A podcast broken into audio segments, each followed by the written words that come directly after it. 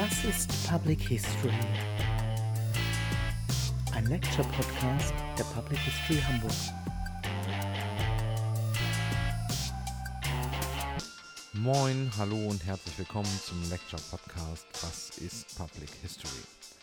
Heute geht es noch einmal nach Sydney in Australien. Unsere Gäste heute sind Paula Hamilton und Tanya Evans. Paula wurde im Gespräch mit Paul Ashton, die neulich ja schon erwähnt. Gemeinsam haben Paul und Paula die Public History an der Technischen Universität in Sydney aufgebaut. Sie sind also langjährige Kolleginnen. Tanya Evans arbeitet an der Macquarie University in Sydney, wo Paul und Paula inzwischen auch aktiv sind, die auch eine Partnerhochschule der Universität Hamburg ist. Dort leitet Tanya das Center for Applied History. Tanja und Paul habe ich 2016 in Sydney kennenlernen dürfen, als ich gemeinsam mit Nico Nolden für einen viel zu kurzen Besuch dorthin gereist bin, um Kooperationsmöglichkeiten zwischen Hamburg und Australien auszuloten, besonders mit Sydney und der Macquarie University.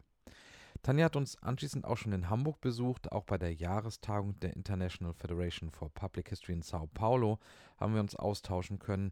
Und hoffentlich sehen wir alle drei, Paula, Paul und Tanja, bei der inzwischen schon zweimal pandemiebedingt verschobenen IFPH-Tagung im Spätsommer 2022 auch in Berlin. Vielleicht sind dann einige von euch auch dabei. Kürzlich startete unser Projekt German Migration Research Network, in dem wir digitale Lehr-Lernangebote zur Geschichte der deutschen Auswanderungsgeschichte entwickeln.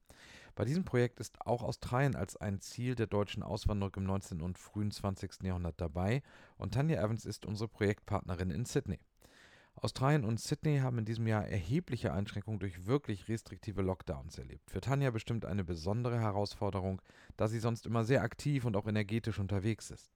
Aber auch für Paula und sicher auch für Paul ist die Pandemie besonders einschränkend, denn alle drei arbeiten intensiv mit außeruniversitären Partnerinnen und Partnern zusammen und auch mit Communities vor Ort. Und all das ist in diesen pandemischen Zeiten wenig oder gar nicht möglich gewesen. Aber lassen wir doch Tanja und Paula sich zunächst einmal selbst vorstellen. I am Tanya Evans, and I'm an associate professor in the Department of History and Archaeology at Macquarie University in Sydney, Australia. Um, but I came to Australia from Britain in 2008, where I trained as a social and cultural historian, first as an undergraduate at the University of Edinburgh, and then I did my MA and PhD at the University of London.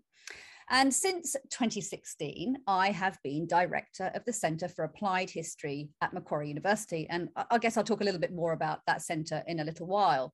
But for most of my career, I have specialised in the history of the family, motherhood, poverty, and sexuality in Britain and Australia from the 18th century through to the present. Um, and in recent years, I understand my scholarly work mostly as a public historian.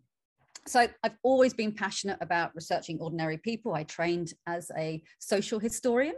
Um, but what I've increasingly done is incorporate so-called ordinary people um, and places into the process of my research and the construction of historical knowledge. So I'm absolutely committed, like many public historians, um, to the democratization of historical knowledge, to collaborative research practices, and the co-creation of knowledge. And all of these have become buzz terms in recent years, um, and I can talk more about, them if you want me to. But for over 20 years, I guess I've worked as a social and cultural historian of the family in Britain and Australia. And I only really began to think of myself as a public historian when I moved to Australia in 2008 but while I was based in Britain, my identity as a public historian was starting to take shape, even though the sort of subdiscipline wasn't really part of the historical lexicon at that time. Um, and uh, I was based at the Centre for Contemporary British History at the Institute of Historical Research in London. And the organisation History and Policy was set up in 2002, a partnership between the University of Cambridge and the Centre for Contemporary British History. And at that time, I was working as a research fellow um, under the leadership of Professor Pat Thane on a project entitled Unmarried Motherhood in 20th Century England. And it's only really now or in recent years that I've really come to understand how much I learned then about the benefits of collaborating with cultural institutions, with charities, and non governmental organizations on academic history projects but also the pleasure involved in engaging with different audiences, seeking to use historical research to make an impact on policymakers and the general public. And this Economic and Social Research Council funded project had really diverse outputs, uh, which included an academic book that was published by Oxford University Press, but also journal articles, which you'd expect with a traditional academic history project. But it also included an exhibition at the Women's Library. And nowadays, lots of historians undertake exhibition work, but back in those days, they didn't. And this was really innovative, and it taught me a lot about curating and about different audiences and their needs. And I also worked with Pat on a BBC television documentary. So again, really diverse outputs that made me think about all these different mediums that you could produce history on. And I guess it was also there that I learned to really cherish teamwork, working with people with different areas of expertise and experience, and engaging with different types of producers of history who were hoping to find new and expanded audiences for our work. And so after arriving in Australia in 2008, where, um, where I was based as a research fellow at Macquarie Uni, working on a history of motherhood in, uh, in Britain and Australia in the 19th century, I also became involved with a peak body organisation, the History Council of New South Wales. Um, and I served as president of this organisation uh, for a little while as well. And my involvement with this organisation also has made me much more aware of how my identity as a public historian has been forged both inside and outside academia. And I think it's really important to recognize that in, in, when we think about public history. Als Paula Hamilton sich schon deutlich früher, nämlich in den 1980er und 1990er Jahren in das Feld der Public History hineinbegab, da waren Transferformate und Community-Arbeit noch nicht so weit entwickelt, wie es Tanja in London erlebt hat.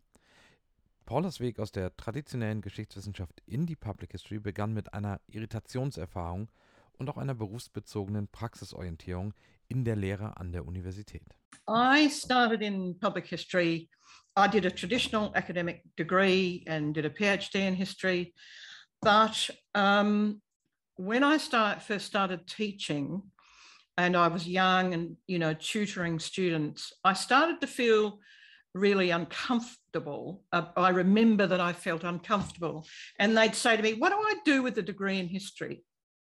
Now, this is a long time ago, and they, and of course, I didn't know about public history.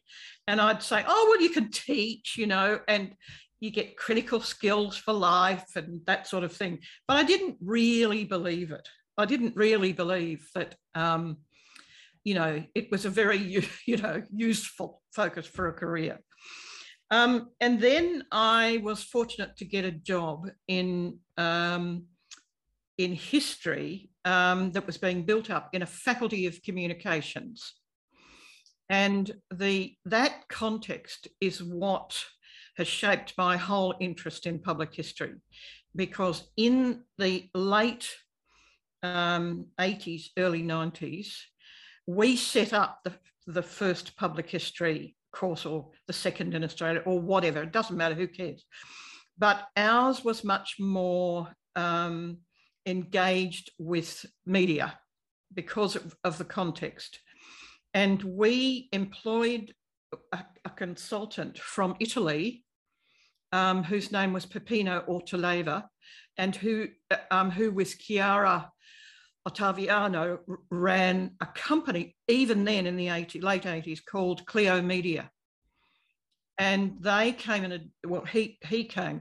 I think he's dropped out of it now, but she's she's taken up, she's been working there for years and she's taken up, um, she's now involved in public history in Italy and, you know, in, in the first um, flush of public history in Italy, which is, which is great. But they came to us and advised on how you would set up courses in um, uh, film and history and sound and history and um, those kinds of things. Now, I was already doing some forms of oral history work because um, oral history has been the kind of main thread of my involvement in public history, although it's expanded enormously since then. But oral history is one of the main methodologies for um, or oral history practice for, for many, many forms of public history. So so I absolutely loved teaching in that course. We had a master's course, it was eight units, and we tied uh, the course, for example, in sound and oral histories to a history, social history unit in public radio that was um, very close to us. So we involved uh, people there and they made radio programs and the university had a, a radio station. So, you know, they made, but equally we had, uh, we, we did film history, history of film, you know, etc., etc., for filmmakers who were going, who were also very interested in doing historical documentaries. So there was a kind of very different vibe to, if you like, the American, which was the beginning of, oh, they say, um, I don't think that's necessarily the case, but um, you know, the, a particular form of um, more commercial, if you like, public history that came out of the United States, both government and um, commercial. So um, that ran for 18 years, that master's. And, you know, we did theory um, as well as, and we had a range of um, museum curators and, and those kinds of things. And I started spending my sabbaticals at cultural institutions. So I went to museums and things for, and had also had research leave and went and did worked in museums. And I was bowled over then by the brilliant expertise of the curators now, those were days when curators had very deep knowledge. I don't know whether your museum system in Germany, yet. it's it's changed a lot now because um, they, they didn't like all the, the um, knowledge being in the hands of few people. So they, they educate curators in a broader scale now. But I was still really impressed um, by the way in which people thought differently, thought visually about history. And uh, it's, it's really hard to explain, but to make that shift from being uh, from being a written practice to a visual practice, it's um, it's a, it is a really important shift, and um, that was one of the main things I learned from from the um, museums, and I started doing um, museum work as well. Um, so what what we did with that course was we both created a market and we um, and we worked to a rising demand of the professionalisation of history in heritage professionals. Uh, you know, that was Paul's area and um, museum curators, as I say, but also community historians, filmmakers, all of those people um, were, um, yeah, I'm keen to um, engage with history at, at, at a professional level.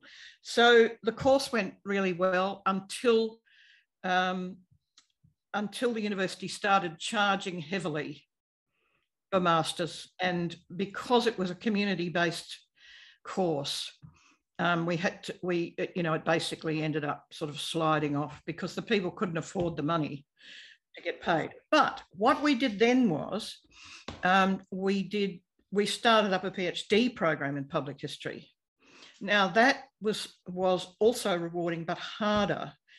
Um, and part of my rationale for that is that I don't know about Germany, but in many countries, the um, jobs for academics are falling are falling, and the traditional um, uses of um, postgraduate work as in, in doctorates um, doesn't anymore, uh, isn't anymore just a training for people who are going to become academics.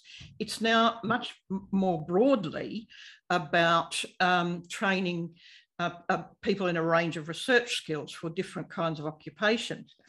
That's all very well, you know, to have, but actually um, then engaging then trying to engage with um, getting PhDs examined uh, by traditional academics is a difficult one. So, in a sense, what you have to do with public history, if you're working in academic courses in public history, you have to try and push the boundaries all the time. Heute verortet Paula sich in ihrem Selbstverständnis irgendwo zwischen Public Historian und Intellektuelle. I'm a public historian who still also has an identity as a scholar. So I'm not, uh, I sit on the very edge of um, both being a public historian and also being um, and intellectual in a in a sense. I'd rather say that than being an academic because I think that has particular connotations. Die Frage, was denn nun Public History sei, finden weder Paula noch Tanja wahnsinnig spannend. Beide verstehen sich aber durchaus eher als Public Historians und das, was sie tun, würden sie auch vornehmlich unter dem Begriff der Public History fassen wollen. Oh, look, the way I understand it, and, and I was trained um, by many people who worked within the history workshop movement in Britain, uh, who were absolutely committed to engaging with different audiences in the production and consumption of history. So I see my work as part of that process of democratization, of yes, including more people in the process of producing historical knowledge. But also, I think it, it, it involves thinking about what impact history has on everyday people on, on, people in the everyday world and I think that's really part of a democratization of history. For me, it was about challenging the elitism of the academy. Um, the academy that has been built up in particular ways since the late 19th century, um, the professionalization of history that excluded really all sorts of public history that was very prominent in many different nations local, community, family history, the writing of historical novels, you know much of the kind of work undertaken by women in communities in the you know in all those centuries before the 19th century. And of course as the historical um, profession became more masculine in the 19th century much more hierarchical i see public history um, as it takes shape in the 1970s after the uh, kind of challenges of the 60s um, to be to be encouraging us to think about how to include those groups back in the project of history making and the production of historical knowledge, but also the passion for history that is so prevalent amongst um, all sorts of communities everywhere. It's about recognizing, documenting, examining, analyzing, and incorporating that passion in those people. So for me, that's that's the, the democratic process. So for me, public history has always been a political project in the sense that um, I believe it's important that we bring history or and we engage with history um, and encourage uh, critical literacies about forms of history making um, in in the population at large with people outside the academy. Auch wenn Tanja und Paula Begriffsdefinitionen eher weniger spannend finden, eine klare Vorstellung davon, was der Unterschied sei zwischen Public History und angewandter Geschichte haben sie durchaus. Und sie verweisen dabei auch auf die unterschiedlichen Einflüsse auf die Entwicklung der Public History, vornehmlich aus Großbritannien und aus den USA, denn diese beiden Perspektiven waren für die Entwicklung der Public History in Australien durchaus prägend. As you suggested, I am often asked, and there is much debate about the different terms and labels of applied history and public history. But I think that both explore the production and consumption of history outside of universities. Um, the only reason the centre that I direct, the Centre for Applied History, is called uh, an Applied History Centre is because the University of Technology Sydney has a thriving Centre for Public History. And there couldn't be two public history centres in Sydney. Um, we needed to be distinctive. Um, and they are distinctive, but as has probably clear by now, um, I understand um, applied history and public history, the relationship between the two, to be pretty fluid. You know, I don't think that the boundaries are strict. Um, and a lot of my scholarship is focused on examining what we mean when we use certain labels and ca- categories to describe what we do. I always call myself a public historian but I used to be involved with the history and policy unit in the UK. So I'm very familiar with applied history and the use, the political uses of history and uh, the social policy uses of history.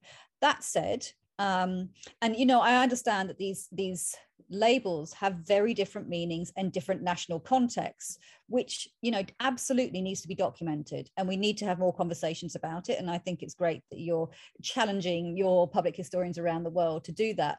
But ultimately, I understand um, uh, that the terms to be pretty fluid. Um, although I would call myself a public historian. I guess the, the term applied suggests that it, you know, history has a use um, and it can help solve things, right? Um, and uh, and that makes sense. Um, what and of course, you know, the term applied history uh, makes much more sense in the American context. Um, uh, and and doesn't in other contexts. Um, where you know I think that um, public history as it developed in Britain and Australia, for example, that was much more um, history workshop focused, much more associated with the labour movement, um, has a very different um, has very different ramifications for how the uh, the subdiscipline took shape in those different national contexts. Um, but it's absolutely worth thinking about the distinctions. I guess what worries me a little bit as well about, and obviously I'm a huge fan of public history, it's what I do. Um, what worries me a little um, about um, history departments leaping on public history as a sort of solution uh, to, our, to our sort of neoliberal world's problems. You know, when students and their parents come to university open days and say, What job can my child get? We've got lots of answers for that, but they seem to want economic answers and only economic answers. And, and I, I, I get very troubled by people thinking that public history is, is a solution for that. Uh, because for me, public history is so much about citizenship, teamwork, and collaboration. And when I, I teach my students, I, I, I, remind them that, and you know, I'm conscious I have become a bit of an employment bureau because I, you know, I run a lot of internship units um, and I help students develop uh, relationships and networks with organizations outside of the university. Lots of them want to work in the museum and cultural heritage sector, for example. And I think that's fantastic.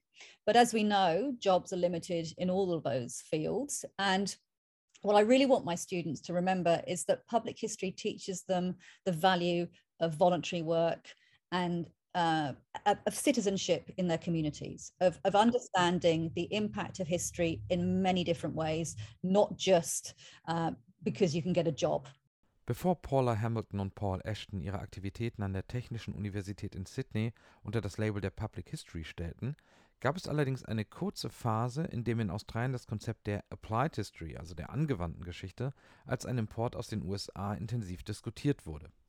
In Paulas Augen hat die Entwicklung von Public History und angewandter Geschichte in den Vereinigten Staaten aber einen kulturgeschichtlichen Hintergrund, der nicht zwingend überall hin übertragen werden kann. If you go beyond the academy in the United States, they were, what I find really interesting is that they were a country that, in order to establish themselves, actually had a very strong sense of historic of the need for historical records historical consciousness. So for example they had historians in the national parks in the 1930s right? So they have a long tradition of historian of training historians and then getting them to work in the national parks.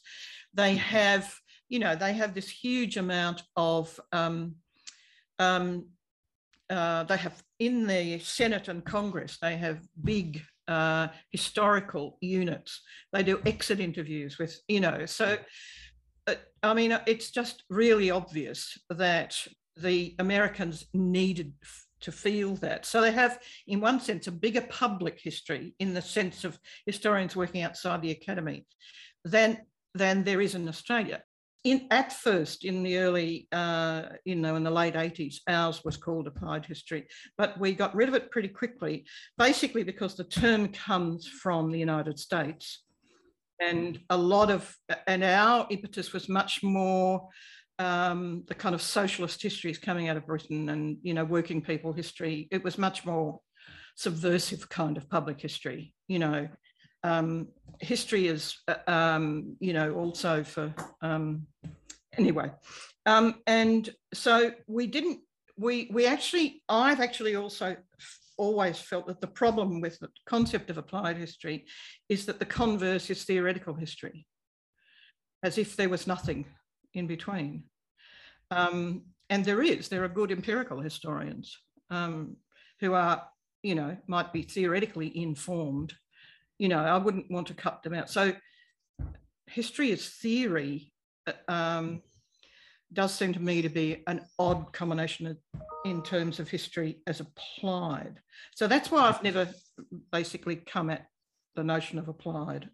The other question about applied, the other problem for me with applied history is the assumption that what you're doing is you're always um, taking history that's in a sense already constituted and applying it, right?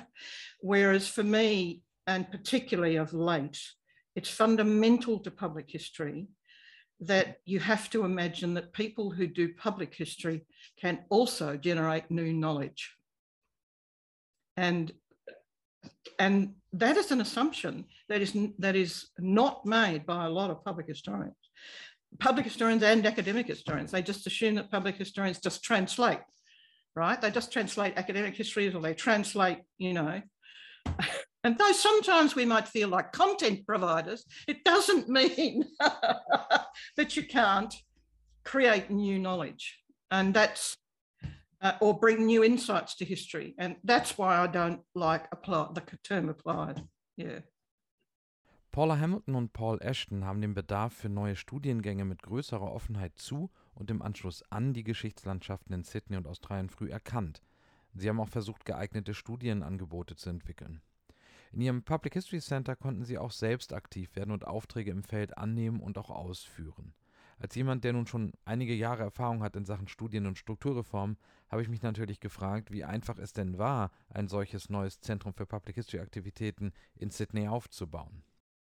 I remember it not being difficult. We we were already getting to be university leaders, so um, I think that they um, you know, if it's if it's I'm sorry, I don't mean to this. If it's just junior staff with an idea, it's a different matter. To if you have a senior uh, there and they're pushing at various levels, we we didn't have any difficulty, and they could see the energy that we were creating. Um, I think I don't think it works. I mean, it's still going, but it's, we're not there anymore, and it's really kind of going down. Um, because the people involved are much more concerned with university engagement than they are with public history. University engagement sustains the university as the authority doing outreach, right?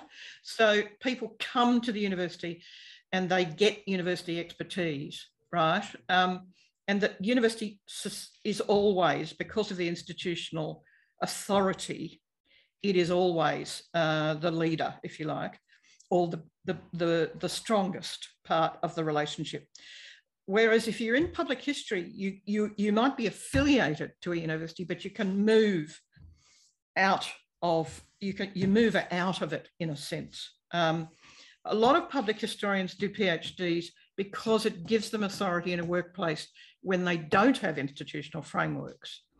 So um, uh, I, yeah, I mean, it's tricky. It's not, it's just something that's in your head, maybe, uh, rather than it's an attitude you have to people. Um, whereas I was always concerned about working with partners, which always meant looking after what they, their needs as much as what we wanted out of an arrangement, you know.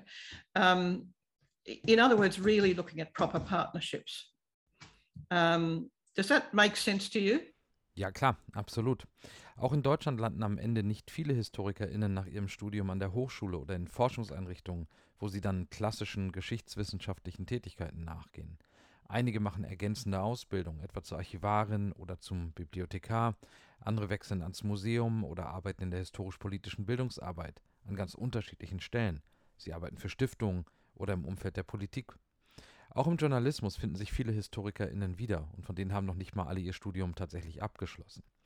Wir haben vor einigen Jahren mal eine Abfrage bei der Arbeitsagentur gemacht und es stellte sich heraus, dass die Arbeitslosenquote von HistorikerInnen unter dem allgemeinen Durchschnitt lag. Aber viele von denen arbeiteten dann eben auch nicht als HistorikerInnen, sondern in ganz anderen Feldern, in denen sie dann hoffentlich auch einige ihrer Kenntnisse und Fähigkeiten und auch Fertigkeiten einsetzen konnten, die sie hoffentlich im Studium erworben haben. Manchmal entsteht allerdings auch der Eindruck, dass die Studierenden für vergangenheitsbezogene Tätigkeiten außerhalb der Hochschule nicht gut genug von uns vorbereitet werden. Klar, viele Dinge sind allgemeingültig und übertragbar, das sagt Paula auch. Aber eine richtige systematische Vorbereitung zum Beispiel auf Techniken und Praktiken der Medienproduktion, das können wir eigentlich nicht wirklich leisten. Gut ist es immer, wenn Studierende diese Fähigkeiten bereits mitbringen oder Erfahrung darin haben und dann in die Geschichte auch selbst einbringen können oder an diese Sachen anschließen können, die sie vielleicht schon mitbringen. Aber das ist eben selten der Fall, vor allem dann nicht, wenn Studierende direkt nach dem Abitur an die Universität kommen und sich dann eben erstmal auf das Geschichtsstudium, auf das geschichtswissenschaftliche Studium konzentrieren. In Australien sah und sieht das ganz ähnlich aus, wie Paula berichtet. Allerdings konnten sie dort durch ihre Arbeit vor Ort auch einige Dinge inzwischen deutlich verbessern. We had media centres, right? Um, but we couldn't afford ever to train them in that. It was at the master's level. So they already had to be able to make documentaries. See, then we didn't have podcasts. Uh, um, we had, you know, perhaps walks and things, but we didn't have podcasts, but we had radio programs. And so people had to book into the media centre to actually make the products, but they had to know what they were doing with editing suites, etc., etc., and using film cameras. So no, we didn't train them in that. Um, I don't know whether you could do a course in which you did both. Um, but I, what I did find is having those people in a class was really useful because if you didn't have the skills, they always brought in the technical, you know. So they'd say, oh, you couldn't have done that shot from there, you had to do it from here. But all of that um, changes the way you think about film. Um, you know, or cha- changes the way you think about the visual anyway. Um, now, surely you would include in a public history program now uh, digital uh, work in digital, the digital ranges of the digital, and and and you would find that the rising generation of students actually are really skilled in in certain areas. Um, if not, um, being very adept at computer games. what you're encouraging to do, because my son, for example, was crazy about um, computer games, but we, but we uh, we used to talk about how you engage with them critically. So mm-hmm. that was part of what I was really important to me to, to teach. Of course, the program changed over the years. And um, it was when Paul and I got together, when he was appointed to, that we formed this um, really terrific partnership and we set up a public history centre now, the centre was brilliant, not only because it housed our projects, it gave a focus to the work, and um, you could also bring the students in to help with projects that. So, what we did is we would get students, and then they would get um, an internship as part you know, as part of the project, for example, or they would help with visual research for part of the project. So uh, they were paid, of course. It wasn't exploitation. so um, so they got a real you know sense of, an, of being able to engage, and it all it really helped us. Um, so that was um, you know we we set up the Australian Centre for Public History. which set um, see Paul is a great uh, to do you know he's a he's a great entrepreneur. So um, he, he you know we both set up the journal. Um, but he he has kept it going. Um, and um, yeah, we, we both took on jobs. We started we, we started taking on as many jobs as we could, as well as being an academic. Bei der Produktion von Geschichte und Geschichten sind wir fast immer auf Teamarbeit und Kooperationen angewiesen. Das gilt insbesondere für Geschichtssorten, die außerhalb der für uns so zentralen und wohlbekannten Formen wie Texte, Aufsätze oder Monographien stattfinden. Die Produktion von Geschichte geschieht fast immer in Teamarbeit und sie bezieht viele unterschiedliche Künste und Handwerksprofessionen mit ein.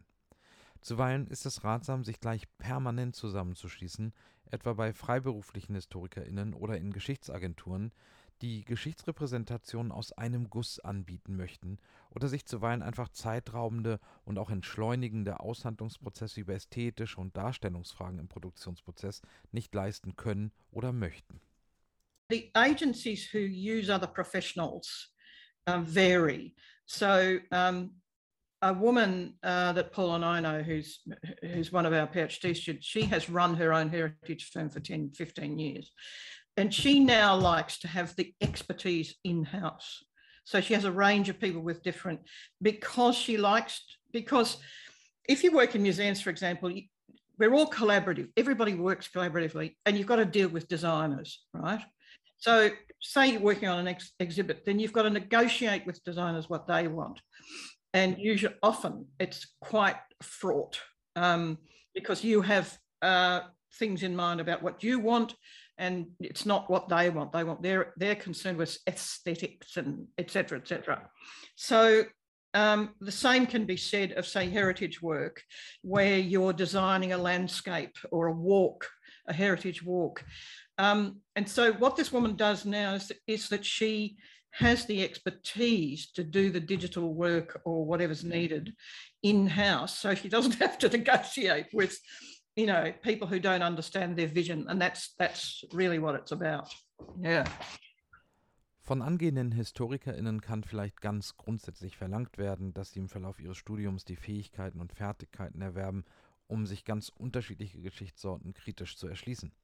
Sie sollten in der Lage sein, die damit zusammenhängenden Praktiken des Geschichtemachens gegebenenfalls auch zu historisieren und zu kontextualisieren, auch in medientechnischer Hinsicht. Nicht zu jeder Zeit ist jede Technik ja vorhanden und jede Technik hat Auswirkungen darauf, wie etwas ästhetisch dargestellt werden kann. Aber müssen HistorikerInnen auch in der Lage sein, all diese unterschiedlichen Geschichtssorten selbst herzustellen? Das wäre ja dann vielleicht doch zu viel verlangt, denn zahlreiche Tätigkeiten, zum Beispiel bei der Herstellung von Film oder von Fernsehdokumentationen, erfordern den Einsatz von vielen ganz unterschiedlichen Fachleuten. Viele von ihnen durchlaufen ganze Ausbildung oder Studiengänge, um auf angemessenem Niveau arbeiten zu können. Diese Kompetenzen können von Historikerinnen unmöglich noch nebenbei, also zusätzlich zum fachwissenschaftlichen Studium erworben werden. Aber wir können durchaus ein Verständnis für diese Fähigkeiten und für die damit zusammenhängenden Tätigkeiten entwickeln und dann Projekte halt im Team bearbeiten. Of course, not everybody has to do everything, right? And this is one of the things, and uh, one of the tensions between academic history and public history is that sometimes um, academic historians think, oh, yeah, so and so is a public historian. They can busy themselves with the creative impact engagement, working with communities thing, I'll carry on just speaking to academics. Um, and, um, and I think that's a problem, partly because I think that the, the, the value of community collaborative creative work is not recognized by people who don't participate in it. Um, but yeah, I think it is important to skill up, right? And to, to think about um, different ways in which we might do the work we do. Um, and I think increasingly, um, certainly I think in terms of funding um, over the last few years, it's become expected that historians uh, make a commitment to disseminating their research in different ways. You know, we don't just produce scholarly monographs. We don't just produce journal articles that go off behind paywalls that barely anybody reads. I, think that every historian needs to think about creative ways in which they might disseminate their research. And, and not everybody has to be doing everything. You know, we don't all have to be doing exhibitions as well as documentaries, as well as um, uh, walking tours, for example. But I think it helps us to, to develop new skills as we move through our careers, but also to bring in different teams of experts to work with us on projects. And this is where collaborating really um, pays off, I think, um, because because you can develop partnerships and learn skills um, and, and share skills as a group uh, to produce um, creative engagements with the past that can have a much bigger impact than, say, writing a scholarly monograph might have. Studierende der Geschichte sollten also im Laufe ihres Studiums zumindest ein größeres Verständnis dafür entwickeln, welche unterschiedlichen Medienformate für Geschichte es so gibt, was sie auszeichnet und wie man zumindest grundlegend Geschichte in diesen unterschiedlichen Medienformaten auch herstellt. Geschichte findet nämlich in vielerlei Hinsicht in ganz unterschiedlichen Medienformaten jeden Tag schon statt. Viele dieser Formen werden von FachhistorikerInnen aber nicht wirklich beachtet oder gar geschätzt. Damit verschließen wir uns als Fach allerdings auch den Zugang zu Diskursen und Diskursgemeinschaften, die nicht über fachwissenschaftliche Monographien funktionieren, vielleicht noch nicht einmal über Text.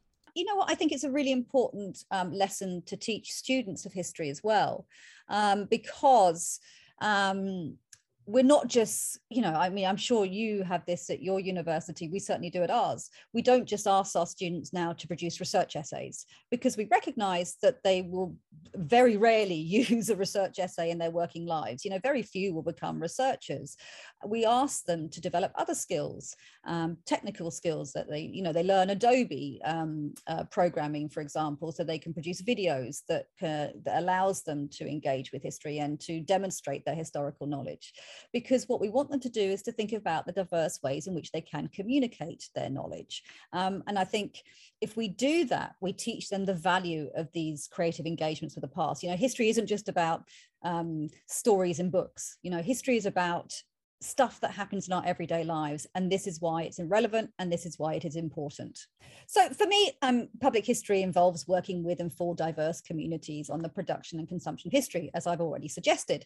And it's really focused on how history works in everyday life. It's about history on television film in museums family history, local and community history, historical consciousness, commissioned history, working as a consultant, about historical games, reenactment, cultural tourism, heritage, the political uses of history, and history and policy. It's, it's, you know, it's got a huge remit.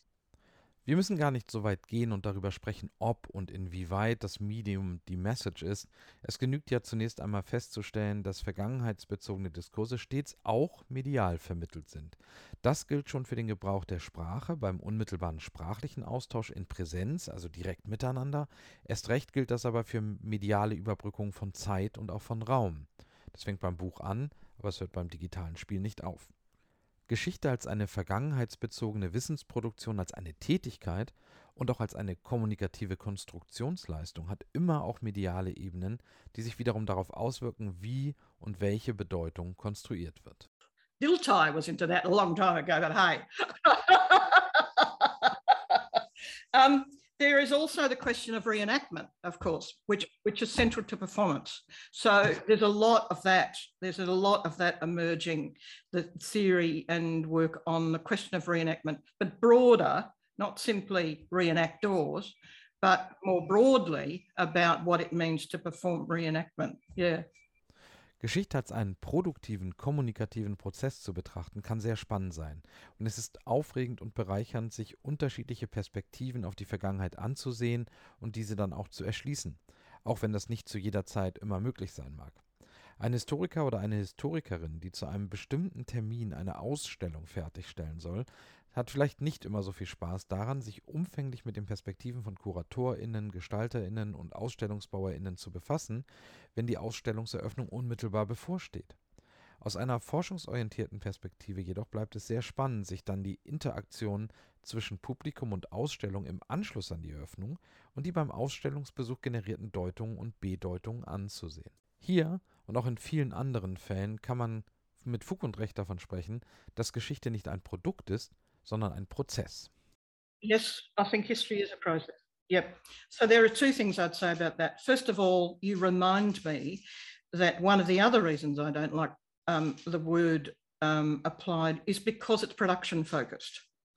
So in the earlier days of public history, um, you'd go to conferences and everybody would talk about what they did, how they did it, and you know, right? So you know, this is what we did for the landscaping. You know, this is what we did. Blah blah blah. It was well received, right? Whereas my concept of public history, public history now, is very much about um, the history making um, in a range of modes for a range of audiences. In other words, the question of audience, just as you've said, is integral to it. But equally, equally, and there's nothing like enough work done on this. Um, every time you use a particular mode or form, um, it, it, it works differently.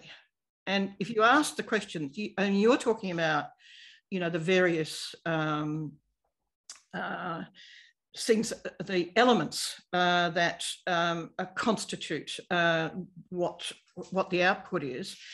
But in fact, you know, how is history different if you present it in a digital, you know, say on a web page, to you know putting it into a game or making a film out of it, or so that we don't do anything like enough of looking at the different forms and how they change the history and um, what's possible and what's not possible in them. Um, so, but it isn't just about the form, of course. It's exactly what you're saying that the, it's all a process. So you, so it's being reconstituted every time you use a different, you know, context. I agree with you completely. We are on the same page. Paula Hamilton und Tanja Evans legen bei ihrer Arbeit großen Wert darauf, Partizipation, Teilhabe zu ermöglichen und auch voranzubringen. Dabei geht es ihnen nicht darum, die Menschen zu belehren, wie man Geschichte richtig macht oder machen soll. I think it's really important. And my friend and colleague Jerome de Groot and I have written a piece about this about how we need to share um, the, the, the, different historiographies, the different bodies of scholarship, uh, bodies of literature that we use in different um, communities. We need to have conversations about what we've learned from those and how we might uh, meet in the middle, as it were. Um, so for us, I think we've got we've got stuff to learn from everyone, no matter their their academic or other background. Um, so I think um, it's really important that we don't go in as the experts, as, as the voice of authority. Um, and I think all sorts of scholars, particularly oral historians, have really um, enabled us to challenge that method of um, historical scholarship. Um, and for me, I was going to say just something that occurred to me when you were talking about the, the, the joys of the history workshop was how much they encouraged us to think about uh, creative engagements with history. And I think for me, that's where um, some of my real passion uh, for history and community history making has really focused in recent years. It's trying to encourage people to engage in creative ways with history and to produce creative outputs um, as a result of engaging with history. Artworks, um, walking tours, um, film, television, music, clothes, I think there's all sorts of fascinating ways um, that people are engaging with history all over the world. Um, and I think we need to get better at documenting that and examining it and making um, our academic colleagues recognize that as history work. Um, and I can get really excited about that kind of work, for example. Mir fällt auf, dass äh, Tanja und Paula und auch Paul immer wieder das Wort Engagement benutzen, das für Beschäftigung oder auch Auseinandersetzung mit Geschichte steht und das sich engagieren, also das in Austausch treten, das Aktivsein besonders stark betont. You might be looking at a building, but when you you talk to people who who feel history around them looking at a building it's when they touch it that they feel in touch with you know generations before so there's there's kind of all of that uh, sensory uh, uh, engagement as well yeah not just visual there's wonderful stories that I, I used to tell about how the Brits tried to work out how to do their, you know, Viking museums and with smells. And the first time they tried it, all the school children went through, vomited. So they had to, they had to scale it back. I really it.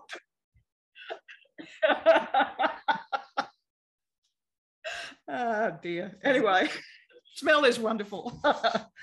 okay, so um, so does that?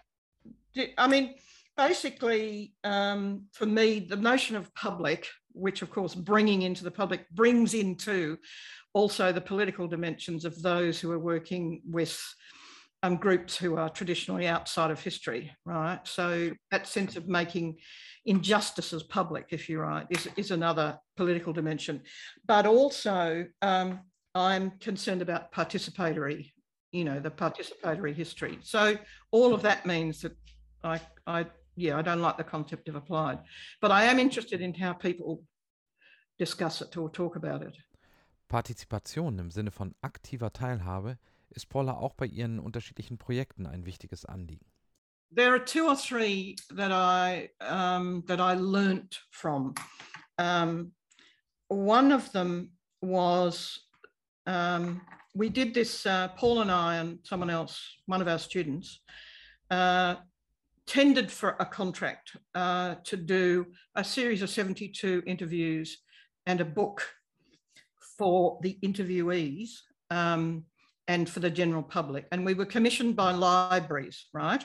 So the interviews were to go in a library, but they but they were also regional. And so we were engaging with the regional community. And I wrote the book, right?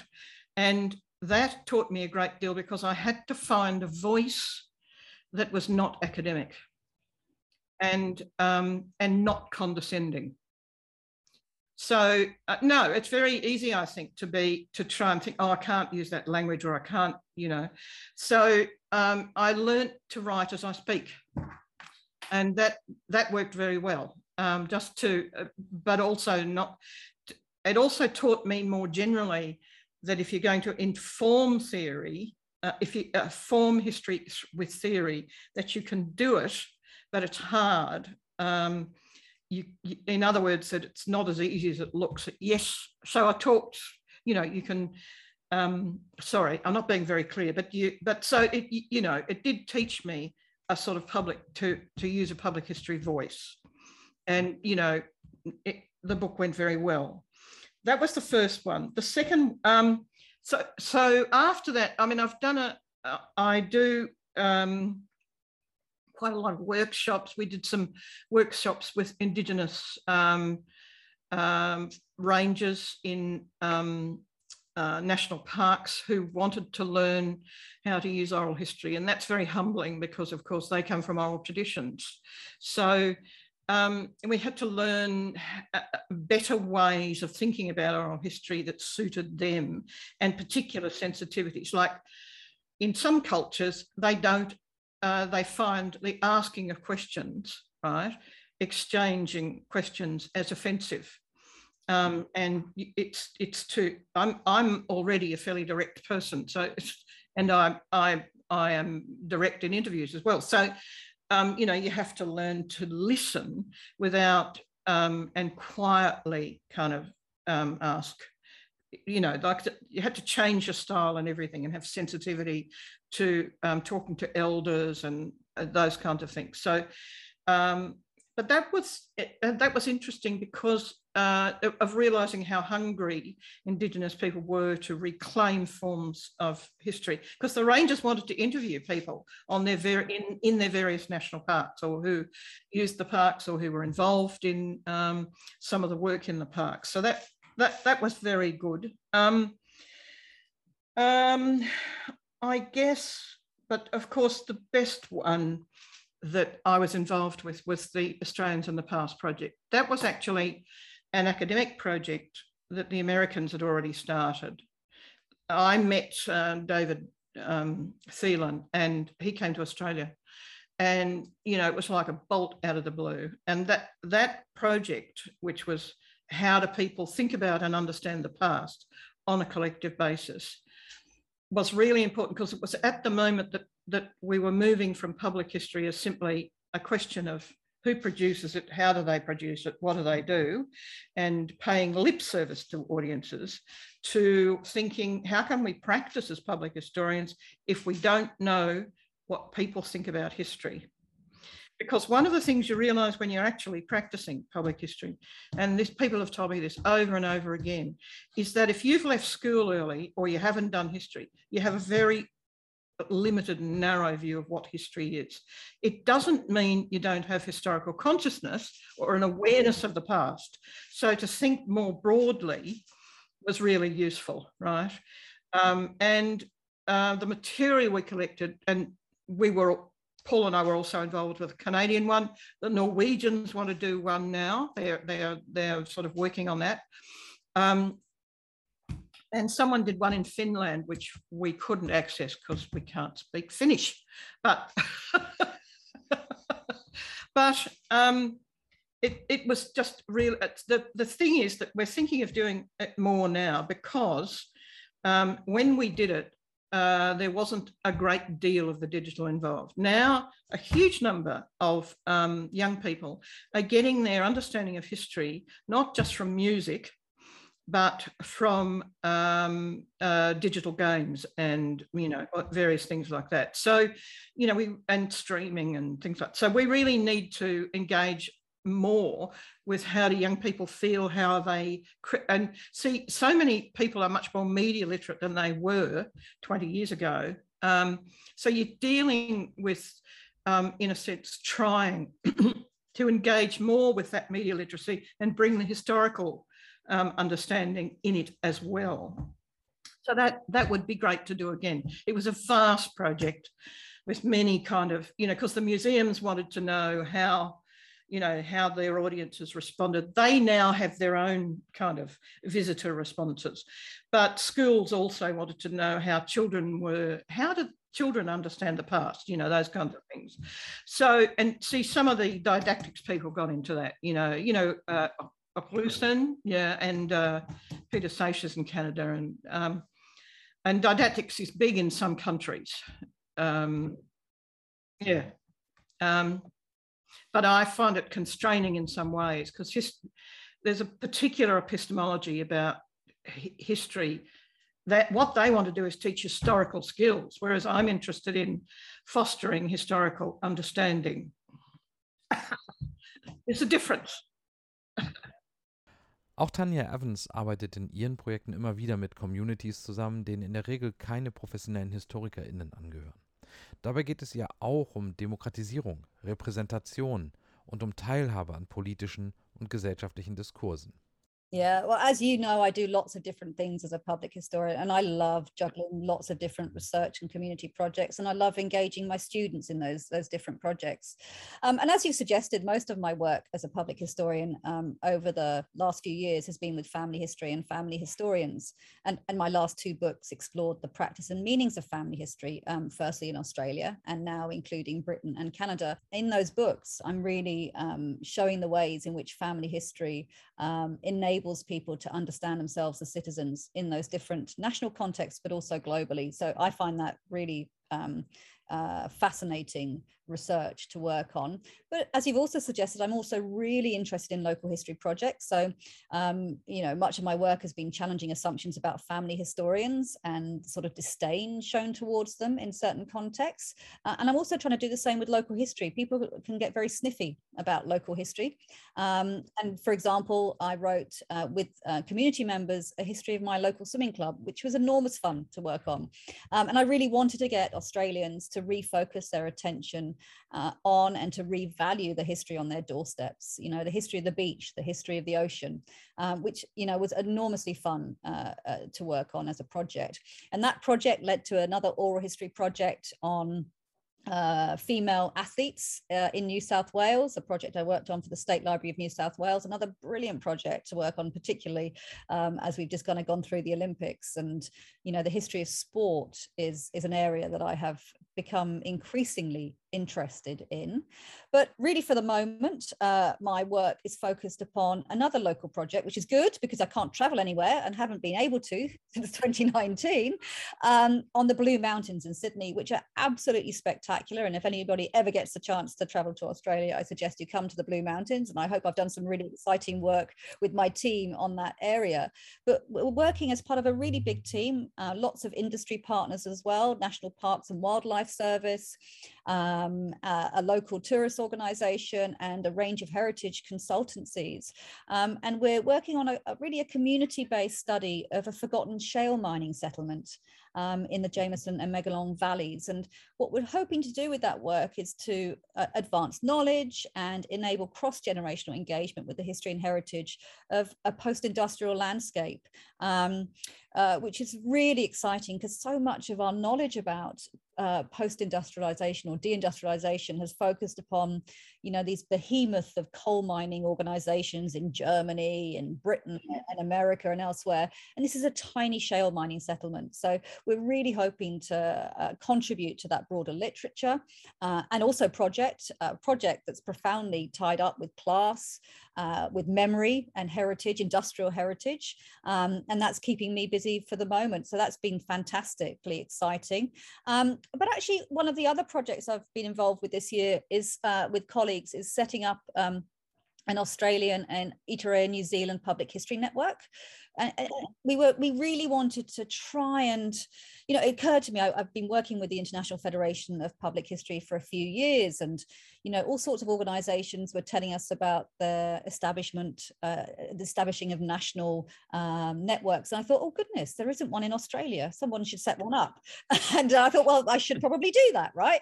Um, so that's been really fun to get all sorts of public historians working inside the academy in community industry and other professions.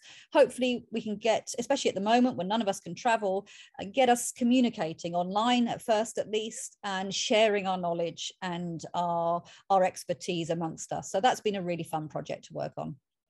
Gerade in Australien spielen die Erfahrungen und Teilhabewünsche indigener Gruppen eine ganz wichtige Rolle. Die kolonialen Perspektiven der Public History sind hier besonders sichtbar, spielen aber auch in zahlreichen anderen Ländern und insbesondere in Europa eine zunehmend wichtige Rolle. Oh, it absolutely is something to be grappled with when we think about um, the colonial inheritance of museums and archives and libraries. Um, and also the way in which our knowledge has been structured by the kind of great white men of the colonial settler enterprise. Um, and I think for me, some of the most exciting new paths that are being followed um, are around uh, Indigenous public history and engaging um, with different uh, groups in the production of public history knowledge and creative outputs. Um, and I think we have lots to learn there. Diese kreativen Outputs und die sehr unterschiedlichen Möglichkeiten, sich mit Vergangenheit auseinanderzusetzen oder Geschichte zu machen, werfen eine Reihe von Fragen auf für die Geschichtswissenschaft. Erneut kommen wir hier auf die Frage, auf welcher Grundlage universitäre Geschichtswissenschaft, insbesondere europäischer Prägung, wie wir sie lernen und auch vertreten, eigentlich operiert. Die lange Zeit und in weiten Teilen auch weiterhin textfixierte Geschichtswissenschaft schließt schließlich über den Materialdiskurs, also über die Frage, was eigentlich eine verwendbare Quelle sein kann und was nicht, und wie wir im Fach mit Spuren und Quellen umgehen, viele Menschen und Gruppen aus, die in weiten Teilen nicht die Spuren und Quellen hinterlassen, die eine traditionelle Geschichtsschreibung für notwendig hält und auch einfordert, um überhaupt operieren zu können. Und das läuft auch nicht immer ohne Spannung ab. Ich habe Paula gefragt, wie sich das Verhältnis von Public History und universitärer Geschichtswissenschaft in Australien darstellt und entwickelt hat. Um, I think it differs in very much in terms of um, the size of the country and the size of the academy. Australia is a small country with a small academy. So although they were very uh, suspicious of public history and public historians, and they still, to some extent, are, certainly the old conservatives are, um, they were because of the coincidence of, and this obviously happened to you, because of the coincidence of the changes to the historical profession. And I mean by that, the not so much the lack of jobs and all that, but the the shift, the temporal shift in terms of time, uh, the moving of history from the distant past much more to the present, the emergence of witnessing, um, and testimony as kind of everyday occurrences in society. So it forces people to rethink what is an historical source, right? Um, how do we use them? So even in our, even the sort of top scholars now might be using visual sources or maps or, um, you know, so that they are um, their own historical work has shifted. And that, of course, and, and of course, there's been a lot of historical theoretical work in relation to this.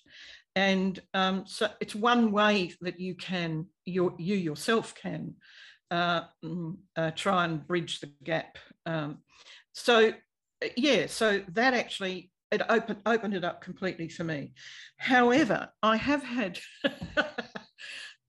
I did once say um, to um, an assembled uh, an assembled company of historians, "Do you think your students are going to read your books when they leave the university?" And they were absolutely outraged. So the truth is, of course, students don't read their books unless they're absolutely uh, unless unless they're abs- you know you go off you finish your degree you go out to the world you do things. Even if you're a public historian you're usually working so hard you've got no time to read great difficult tomes right? So i mean it was a way of saying you know what we've all been saying is that historians only write for themselves. They don't write for broader audiences. So um, they were furious and you know but that but facing that um, i think some historians have done that now which certainly in australia. Um, for example um, i have a friend who's a cultural historian in law and she basically does uh, you know she writes for newspapers she write you know so she does a range of things as well as being quite a traditional legal social historian. So um, so that that in a sense is the way you know some that the academy has come round to forms of public history and particularly in country in ex-colonial countries of course there's the indigenous people. So the people left out of history um, and having to move to, to in a sense, to say, well, um, admitting that history is a really Western concept, that um, and and and that the sources for Aboriginal history, although there are you know reading against the grain and archival, they are actually more um, autobiographies by Aboriginal women and men. You know, so again, you're looking at a different kind of historic, tradi- non-traditional historical source. So you know, and people are even you know people are even traditional historians are learning to engage much more with the digital. There's, there's an enormous amount of, you know, I've done some work on the feminist digital. There's huge projects going on um, on um, rescuing, if you like, uh, feminist history. Um, so um, the, my my point in all of that is that I think the relationship uh, might be more difficult for you because it's a bigger country much bigger country, and you've got a, a, a very um, conservative academic. Uh, whereas with a smaller country, it has to be more fluid, if you like. So it works better, right? It has worked better. The other thing is that um, when you've got uh, people becoming things like city historians, right? Historians of the city in official positions, um, and they're traditionally PhDs. It's a public history position, but it's very not all that far from an academic. So, you know, there's there's there's also public history positions with authority um, that are being taken up. In den letzten Jahren haben ich und meine KollegInnen in der Public History in ganz Deutschland regelmäßig die Erfahrung gemacht, dass unsere Arbeit nicht ganz verstanden wird. Public History wurde und wird manchmal als Geschichtspolizei gesehen, die falsche oder verzerrte Geschichte im öffentlichen Raum aufspürt, korrigiert und die Verantwortlichen bestmöglich noch zur Rechenschaft zieht. Manchmal werden wir als PR-Abteilung wahrgenommen, die Geschichte vermarktet, manchmal als Übersetzungsbüro für die Aufbereitung fachwissenschaftlicher Arbeitsergebnisse in die einfache Sprache der Menschen da draußen. Public History wird als Halligalli-Geschichte wahrgenommen, als Daddeln im öffentlichen Dienst, etwas also, das man vielleicht mal als studentische Hilfskraft eine Weile machen kann, bevor man sich dann wieder oder endlich der ordentlichen Geschichtswissenschaft zuwendet. Das wäre alles ganz lustig und unterhaltsam, wären die meisten meiner Kolleginnen auf entfristeten Stellen verankert, sind sie aber nicht, und so entsteht manchmal der Eindruck, als könnten die entfristeten LebenszeitprofessorInnen die Public Historians auf den befristeten Stellen einfach aussitzen. In ein paar Jahren ist es dann ja dank auslaufender Verträge vielleicht auch wieder vorbei. Ähnlich muss es AlltagshistorikerInnen oder Forscherinnen in den Gender Studies gegangen sein oder immer noch gehen, Forscherinnen in den Human Animal Studies und auch in vielen anderen Bereichen.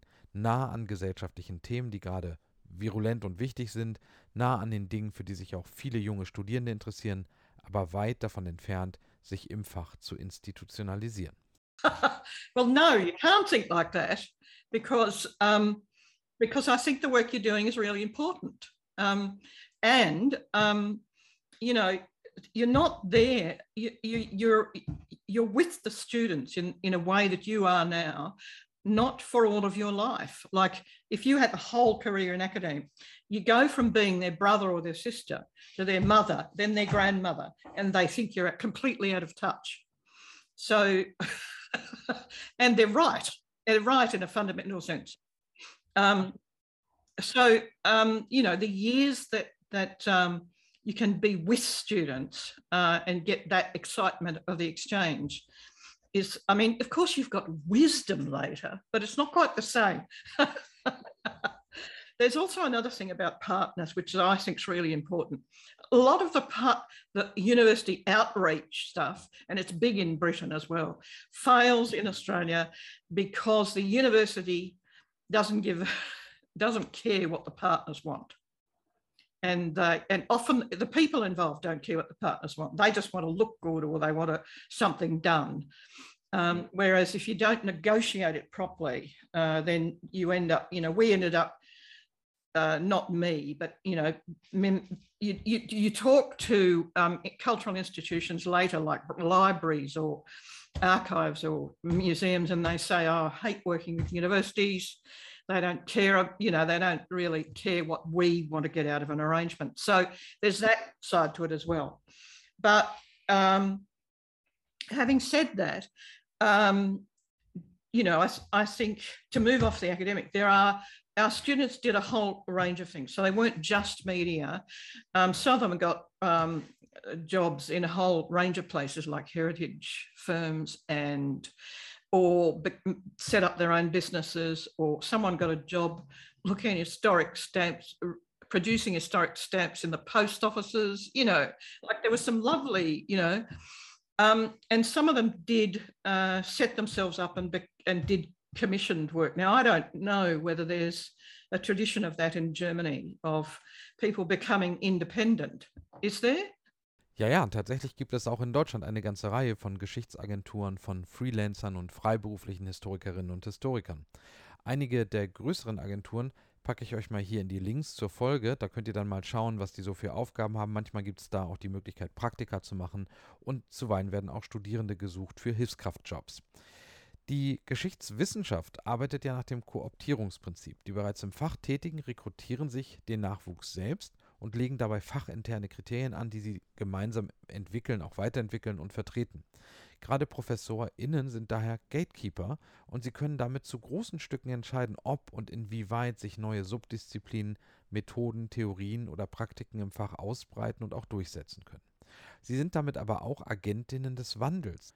Sie können also erheblichen Wandel im Fach und in der Gestaltung von Studienprogrammen bewirken, wenn Sie denn wollen. Yes, of course they're gatekeepers. Yes, I know. But you can be both. You, you really can. I mean, uh, look, I don't like academics much, to be truthful. In, in the terms of in terms of traditional academics, um, I mean, I'm married to a journalist, right? you know, but but no, but a lot of academics are very specialised and very insular in in their likes. And so, if you're saying to them, as Penelope, uh, the English writer said, well, you know, historians have lost the right to interpret the past to the public because they only talk to themselves. That that wouldn't, um, you know, that wouldn't faze your professor, right? but it would faze other, you know, junior professors, perhaps. I don't know. um, I think you can talk to yourselves and also talk to everybody else. I think you can do both, but you do have to pedal faster. Viele Public Historians, die an den Hochschulen das Fach Public History etablierten und auch heute noch weiterentwickeln, wurden in der klassischen universitären Geschichtswissenschaft ausgebildet. Paula forscht auch heute noch im Bereich der Memory Studies. Tanja sieht sich selbst als Public Historian und zugleich als Sozialhistorikerin. Und sie sieht da auch Verbindungslinien zwischen den Feldern. I see a, a, really close relationship between social history and public history, and that's perhaps because I've understood myself as both um, throughout my career. And in Britain, it's much easier to trace the trajectory uh, from social history through to public history and back again. And social history is a much stronger standing in Britain, as far as I um, understand it, whereas in Australia, that isn't the case. Um, so there is a much less obvious relationship between social history and public history. Um, but nonetheless, public history has been strong in Australia and really had an earlier start than it did in Britain. Um, I think in Britain it, became, it took later to become established, and now, of course, there's gazillions of public history courses in Britain, and that's not the same in, in Australia, where there has been a cutback in in public history uh, courses. Um, but what is also interesting is the impact of American Australia, and that's very different um, from other contexts. Um, and it put me, uh, you know, that's what really struck me when I moved here is the impact of American culture, um, not so much American historiography, but certainly American culture and a relationship within America that. Um, uh, means that uh, historiographically it's quite distinct. Mein eigener Weg in die Public History ging über die Beschäftigung mit politischen Festen und Feiern der deutschen Nationalbewegung. In meiner Doktorarbeit über die Schillerfeiern von 1859, also den öffentlichen Feierlichkeiten, die zum 100. Geburtstag des Dichters Friedrich Schiller stattfanden, habe ich mich damit beschäftigt, wie die Nation als eine kollektive Identität entsteht und was Medien damit zu tun haben. Und natürlich wurde bei diesen Feiern auch Geschichte erzählt über Friedrich Schiller, die deutsche Nation, das Heilige Römische Reich deutscher Nation oder die Besetzung der deutschen Staaten unter Napoleon. Public Histories und die Praktiken des Geschichtemachens finden nämlich nicht nur im Hier und Jetzt statt, sie können als historiografische Praktiken auch in der Vergangenheit gefunden, beschrieben und analysiert werden. Und genau da sehe ich ein großes geschichtswissenschaftliches Potenzial einer forschenden Public History. Public History als erweiterte Historiografiegeschichte sozusagen. Und ich nehme aus Australien die Anregung mit, dass wir gegenwärtige Geschichtssorten und das Doing History, auch unser eigenes, stärker erforschen müssen. Gerade das Geschichtemachen in anderen Medienformen und Formaten als Text gehört unbedingt dazu. Darauf müssen wir uns selbst und natürlich auch die Studierenden gut vorbereiten. Und Studierende müssen auch selbst darauf achten, dass sie möglichst viel aus dem Studium mitnehmen, um später in den unterschiedlichen Tätigkeitsfeldern der Geschichte auch bestehen zu können. I suppose I would say to students who are training in public history, um, more or less what I've already said. That is, make sure that you are that you have a range of skills, that you don't focus on only one kind of public history, um, and that you learn adjunct kinds of skills like you have. Um, um to be not um, uh, arrogant about working with other people, that even though they may seem to be, have limited forms of knowledge, blah, blah, that you've got to respect their, their um, knowledge and understanding. Um, what else would I say? I suppose um, that um, it, what is really difficult if you become a public history is that you have to work very hard to make a living. And I guess what I would recommend is that there be times out where you can think about, uh, reflect on your practice, because otherwise you're just jumping from one job to the next and you're not you're not you know if you can build in forms of thinking about um, your practice as a, as a historian i think that's very valuable we live in an age that's seemingly so self centered and narrow minded, and we all need greater hope for the future. I know I certainly do after you know seven weeks in lockdown, um, and which is why I really focus upon teamwork and collaborative work um, because I want to have you know to share my passion for history with others and to hopefully generate passion for history um, with others as part of a team project. But I do really want public historians to work a little harder at making clear to everyone the significance and value of history in all of our lives lives. And I think it's important that public historians need to focus on producing scholarship and evidence, proving its value and significance to the academy, myriad organizations, as well as ordinary people. I think a lot of the time people work who work in public history, they're doing public history, they're doing exhibition work, they're doing walking tours. I think we need to work a little harder at, at measuring the impact of that work. And that is hard to do. But I think it speaks to that point about democratization that you're talking about. I think, and, and broadening audiences, we need to show, we need to work a little harder explaining the impact of our work through a variety of case studies. And, and, and, this is where, you know, some of my work in the last few months has been focused because I want to bring international scholars and participants in public history into conversation. Um, I think public history scholarship tends to shy away from critical analysis of community and collaborative history projects, partly because community work is more often celebrated rather than critiqued for good reason, right? And we've only got a limited amount of time to work in. But at the same time, this means that this really vital form of scholarly and community labour goes unrecognised and unvalued as academic worth, both within the academy and outside of the academy as well. And I think it's really important that we turn this labour and this, this work into scholarship and theorize it appropriately so that it can be valued by the academy organizations and ordinary people uh, because we need to make clear to global audiences at this moment in time the value and significance of history for everyone. Für heute sage ich Tschüss und bis bald.